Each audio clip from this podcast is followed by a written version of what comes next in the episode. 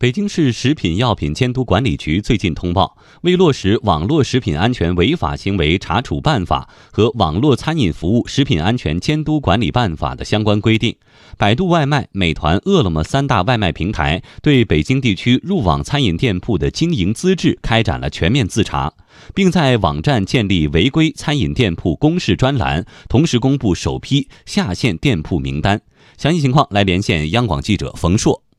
嗯，好的。目前呢，这三大外卖平台都是在网上，也就是我们的电脑端可以查看到以上的公示信息。那么消费者只需要打开订单平台的网页端，并且登录，接着选择北京地区，在弹出的网页上方就能够看到平台向消费者郑重承诺的小专栏，在专栏中附有一列下线名单的公示专栏链接。那么点击这个链接之后，就可以查到违规的商户信息。那么这些信息呢，包括了商户的名称、经营的场所。所属区下线的原因以及下线时间等等。那么这份外卖店铺的黑名单呢，也是随时更新的。只要是被食药监管部门查处、消费者投诉举报后核实，平台自查出的商户名单都会进入这个栏目进行公示。那么针对这一次的自查情况呢，美团外卖的相关负责人陆维佳表示说，美团依据法规对上线的这些商户进行了逐一核对，要求店铺要严格的按照许可经营范围内开展经营活动。确保线上的店铺是真实有效的。